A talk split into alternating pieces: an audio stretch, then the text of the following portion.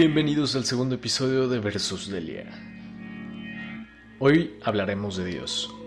De nuevo, esta vez enfocándonos más al ámbito de su esencia o de su forma. Dios, creado a nuestra imagen y semejanza. Empecemos. No soy profesional en la filosofía. Lo aquí expuesto serán tanto cosas objetivas como subjetivas. Sean críticos.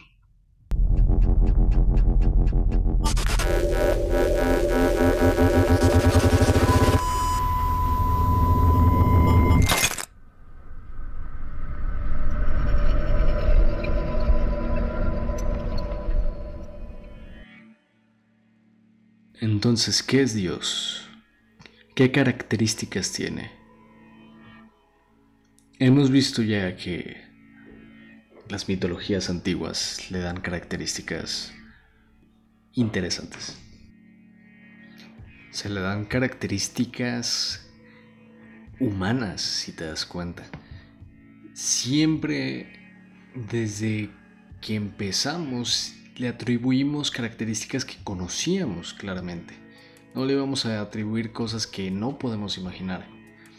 Entonces así poco a poco tomaron forma nuestros dioses.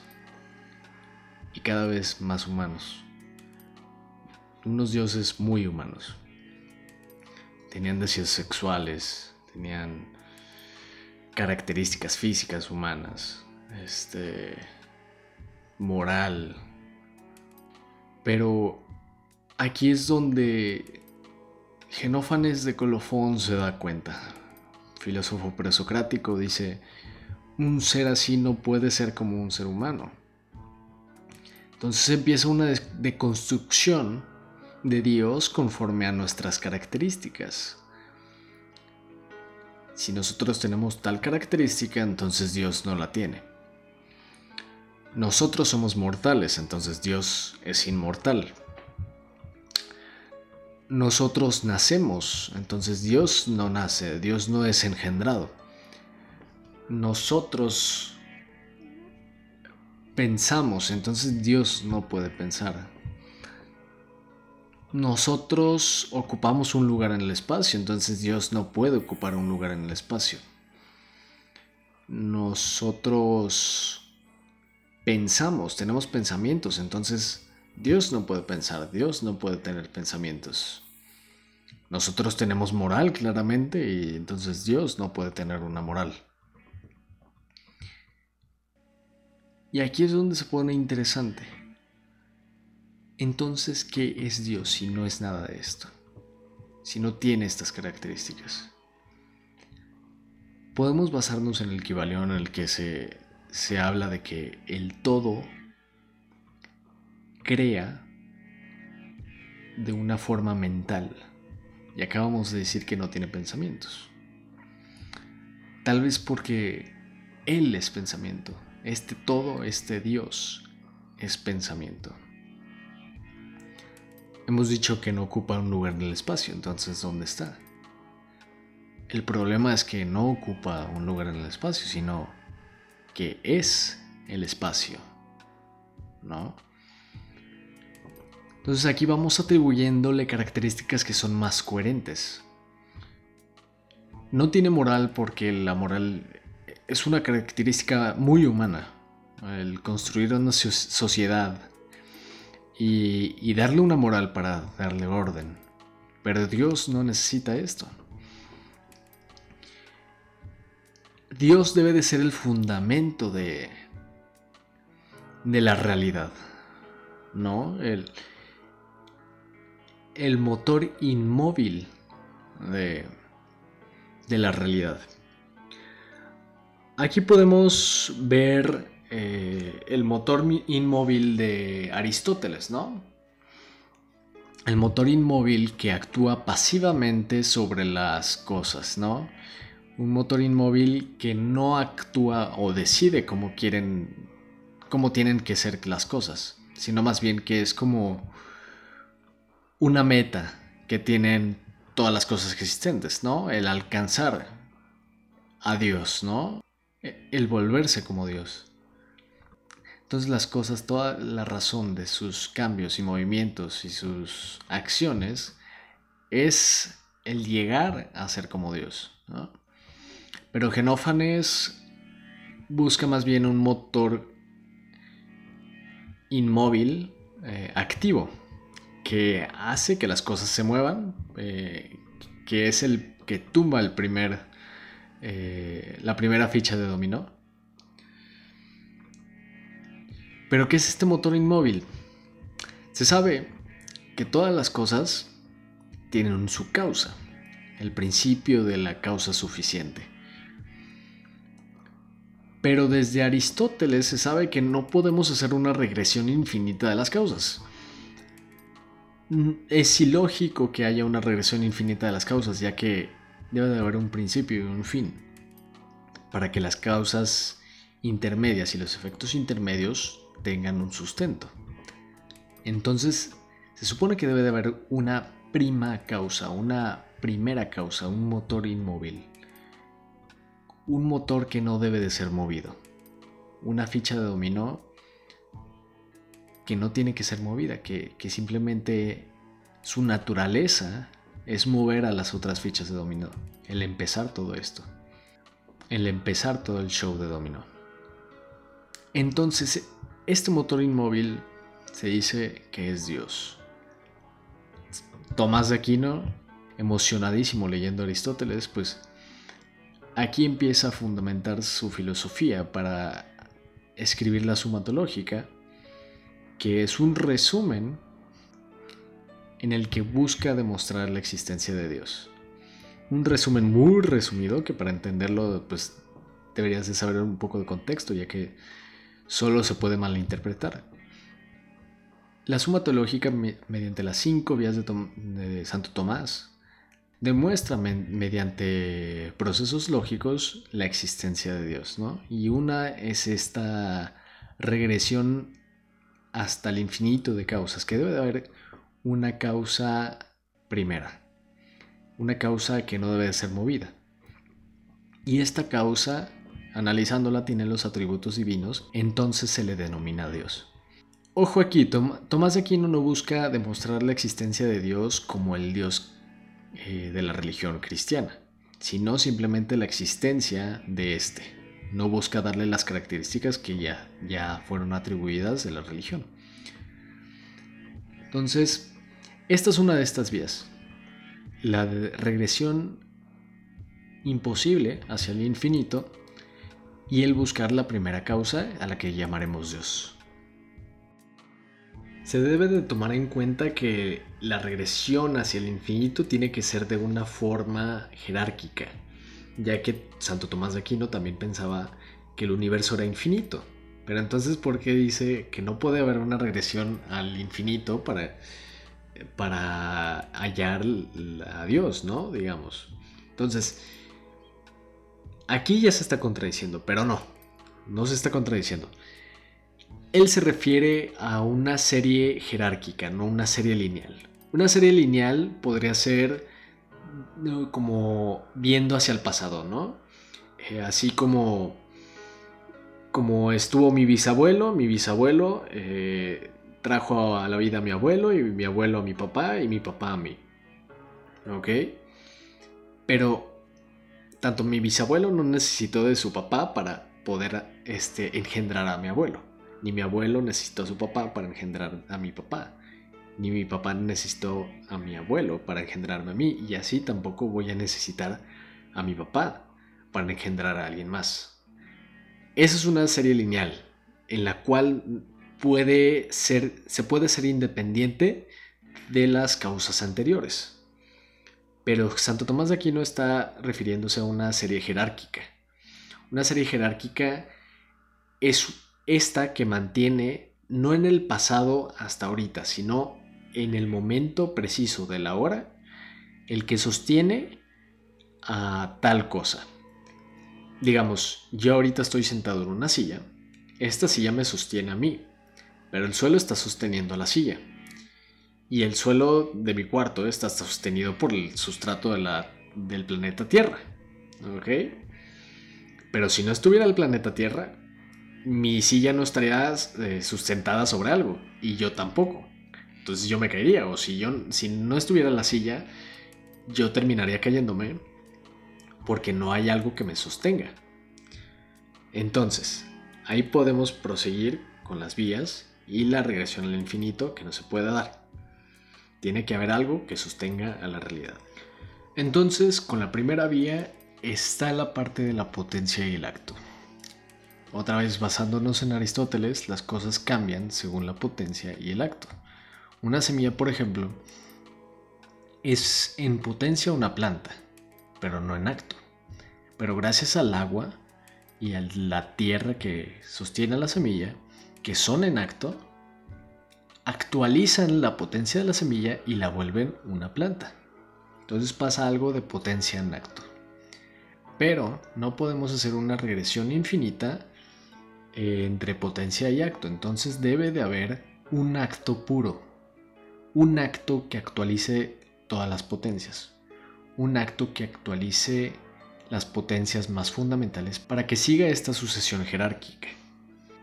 Entonces tenemos primera vía, un acto puro. La segunda vía es una causa incausada.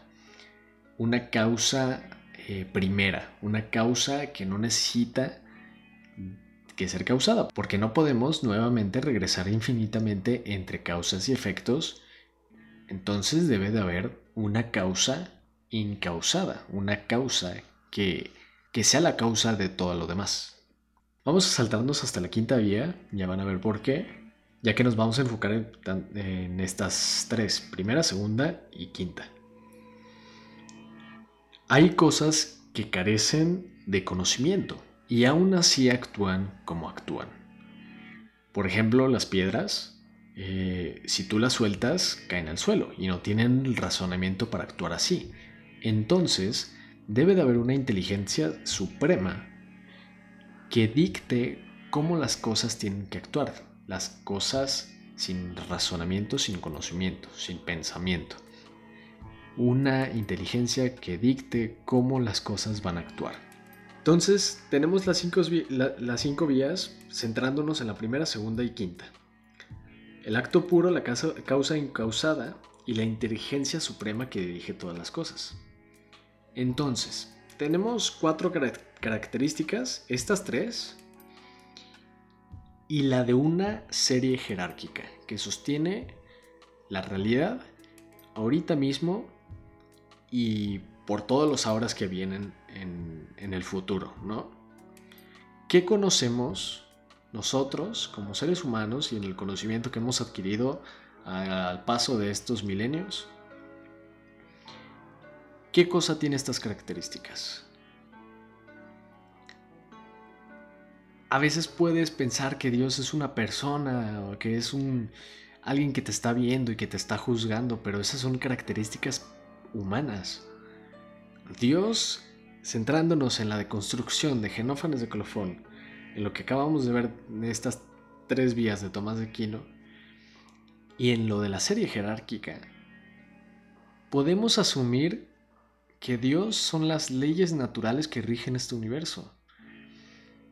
Nosotros humanos las llamamos leyes físicas, leyes químicas, biológicas.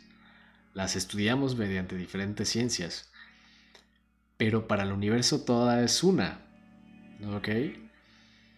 Estas leyes fundamentan nuestra realidad, la forma en que se comporta la materia, cómo se va a dirigir eh, en el inicio de los tiempos del universo, y si es que hubo un inicio en el tiempo. Es la que fundamenta todo, la primera base para que todo sea sólido, para que todo interactúe como que interactúa, para que todo sea como sea la primera causa y el acto puro de la hora que reconstruye nuestra realidad como la estamos experimentando ahorita. Entonces, ¿por qué vemos a Dios como una entidad que tiene moral, que nos juzga y que nos va a llevar al cielo o al infierno en caso de la representación cristiana? ¿por qué Dios se supone que nos manda mensajes o que nos habla si, eso es una característica humana? ¿Por qué decimos que hablamos con Dios, que le pedimos cosas? Dios es amoral. Las leyes de la naturaleza son amorales. Me refiero a la naturaleza no como la naturaleza verde, por así decirlo, sino la naturaleza de, la realidad en sí. Si te lanzas de un edificio vas a morir. Dios no te va a juzgar ni te va a salvar por eso. Si tú le disparas a alguien, este se va a morir, sea buena persona o no, sin entrar en la discusión de qué es bueno o qué es malo. Dios es amoral, pero es el mismo que te da la vida, pero no te la da como un regalo porque te quiera, porque Dios no siente. Dios está en todos lados, porque es todo, porque causa todo. Es el único que va a saber qué va a pasar en el futuro, porque Él es el futuro, porque es el, el que sustenta el futuro, el que sustenta el tiempo, el que sustenta la realidad, toda la materia, la energía y cómo se, se va transformando e interactuando. Ese es Dios. Cuando tú sientes amor por alguien, también ese es Dios, es la naturaleza de tu psicología. Cuando amas a alguien, ese es Dios. Cuando te sientes enfermo, es Dios el que te está enfermando, porque es la naturaleza de la realidad y en este caso el entorno biológico de nuestra madre tierra, de toda la ecosfera, el que causó tu enfermedad de una forma u otra. Todas las cosas que estás viendo, las que viste las que verás, las que sentiste, sientes y sentirás son causas de Dios. Todo lo que piensas es Dios. Entonces podemos aquí ver un panteísmo muy claro y podemos dirigirnos hacia Baruch Espinosa, muy famoso por ser el, ser panteísta y decir básicamente que todo es Dios, ¿no? Se supone que ya vimos que Dios es esta sustancia que sustenta la realidad, ¿no? Pero entonces, ¿qué es la materia y todo lo que vemos? ¿Es Dios? Pues sí, es Dios, pero más bien Baruch Spinoza lo ve como una forma de manifestarse. Hay dos formas de las manifestaciones de Dios. Suena muy, muy divino, muy este, dramático, pero pues es algo más lógico de lo que parece. Entonces está Dios como sustento de esta realidad. Dios se manifiesta en la realidad en forma de infinitos atributos. Debido a que Dios es infinito, los atributos también lo son. Los atributos no, son algo independiente de Dios, sino que forman parte de Él. Pero nosotros, humanos, debido a nuestras limitaciones, nada más conocemos dos de estos atributos que son infinitos. Conocemos pensamiento, los atributos de pensamiento, y conocemos los atributos de extensión. Estos atributos se, se expresan o se manifiestan de nuevo en los modos. Los modos que nosotros conocemos son el alma y el cuerpo, el alma respecto al pensamiento y el cuerpo respecto a la extensión. Entonces vemos que Dios es la sustancia y se manifiesta primeramente en los atributos Luego los atributos se manifiestan en los modos. Es algo raro, complejo, pero este, ahorita van a ver a lo que voy. Ya viendo que tenemos a Dios, sustancia, eh, y viendo como Tomás de Aquino y relacionándolo con Spinoza, que tiene, las, que tiene los atributos de pensamiento y de extensión, Vamos a relacionarlo con la idea anterior que estábamos formando, ¿no? Las leyes de la naturaleza. Conocemos dos formas de expresión de estas leyes. Conocemos la materia y conocemos la energía. Entonces podemos ver que lo podemos relacionar aquí con Spinoza. Podemos ver que la extensión sería, como lo es el cuerpo en su modo, sería la materia. Y el modo del alma sería la energía relacionado con el atributo del pensamiento. Entonces, aquí ya vemos a Dios con una naturaleza completa y relacionándolo con algo que estamos viendo en la ciencia particular que hemos estudiado estos últimos siglos. Entonces, Dios cómo actúa? Ya viendo que Dios es esta naturaleza, esta, esta base, ¿no? Dios no obra con libertad, con libertad última, por así decirlo. Dios no tiene esta libertad de elegir qué hacer o qué no hacer. Dios no puede hacer, por ejemplo, que de la nada desaparezcan las cosas. Dios no puede obrar al contrario de su naturaleza, no puede obrar en contra de sí mismo. Dios no tiene una causa más que el de obrar por su propia naturaleza y conforme a sus propias leyes. Ni siquiera Dios puede romper sus propias leyes. Así podemos llegar a la conclusión de que Dios es totalmente integral. Dios es totalmente Él. Dios entonces sabe cómo terminarán todas las cosas, pero no sabe por qué piense o por qué razone Él cómo van a terminar todas las cosas, sino porque está en su propia naturaleza el actuar de esa forma.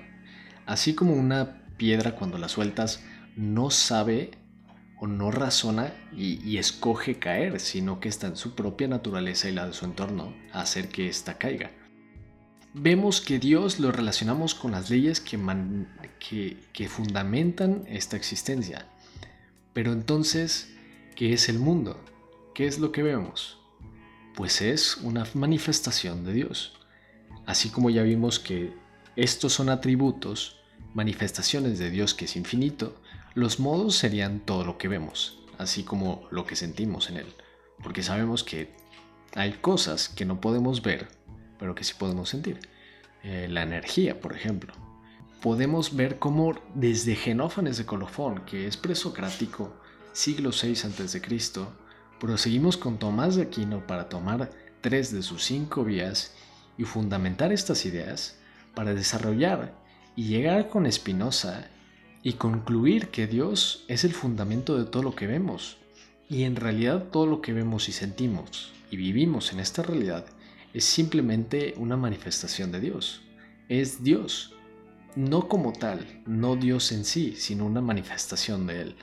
Debido a que, pues, claramente podemos ver que nosotros, humanos, somos divisibles, tenemos estas características que Dios no tiene en sí, que tiene en su manifestación. Ya vimos toda la historia de cómo desarrollamos esta idea, los fundamentos que tiene y el concluir con eso. Dios fundamenta la realidad. Dios no es un ser moral, no es como una persona, no es alguien que te escuche o que te perdone o que te ordene cosas. Dios es todo lo que te permite estar aquí y lo que permite a todas las demás cosas. Entonces aquí vemos que Dios, la, discusión de Dios debería de ya haber acabado desde hace años. Dios debió de haber muerto hace años, la idea de Dios debió de haber muerto hace años. Esta discusión es una discusión sucia, vieja e inservible. Es una discusión que nada más estamos manteniendo por el ego y el sufrimiento de la gente débil que no puede vivir sin una idea de que alguien, por lo menos, lo quiere. O gente que no es fuerte como tal, que no es fuerte en sí misma como, por, como para fundamentar su moral en otra cosa que no sea un ser inexistente. Y digo un ser inexistente negando la existencia de Dios como el Dios que han expresado muchas religiones, no como el Dios que acabamos de explicar hoy. Ya no necesitamos a Dios. Ya no necesitamos a Dios como esta imagen mitológica. Lo necesitamos día a día, pero Él es indiferente a nosotros, y así nosotros deberíamos ser indiferentes a Él. Deberíamos empezar a construir los valores en otros fundamentos, que podremos hablar en otro episodio. Espero que les haya gustado este. El tema pues ya había salido desde el primer episodio y tocamos un poco, le dimos una pincelada en el episodio de, de Blue Room Podcast, que estuve ahí con ellos, para que vayan a escuchar el episodio 6, ahí estoy con ellos, que pronto estarán invitados en este mismo podcast. Espero que les haya gustado esperen el próximo episodio y recuerden cuestionar todo. Recuerden pensar. Sean críticos. Chao.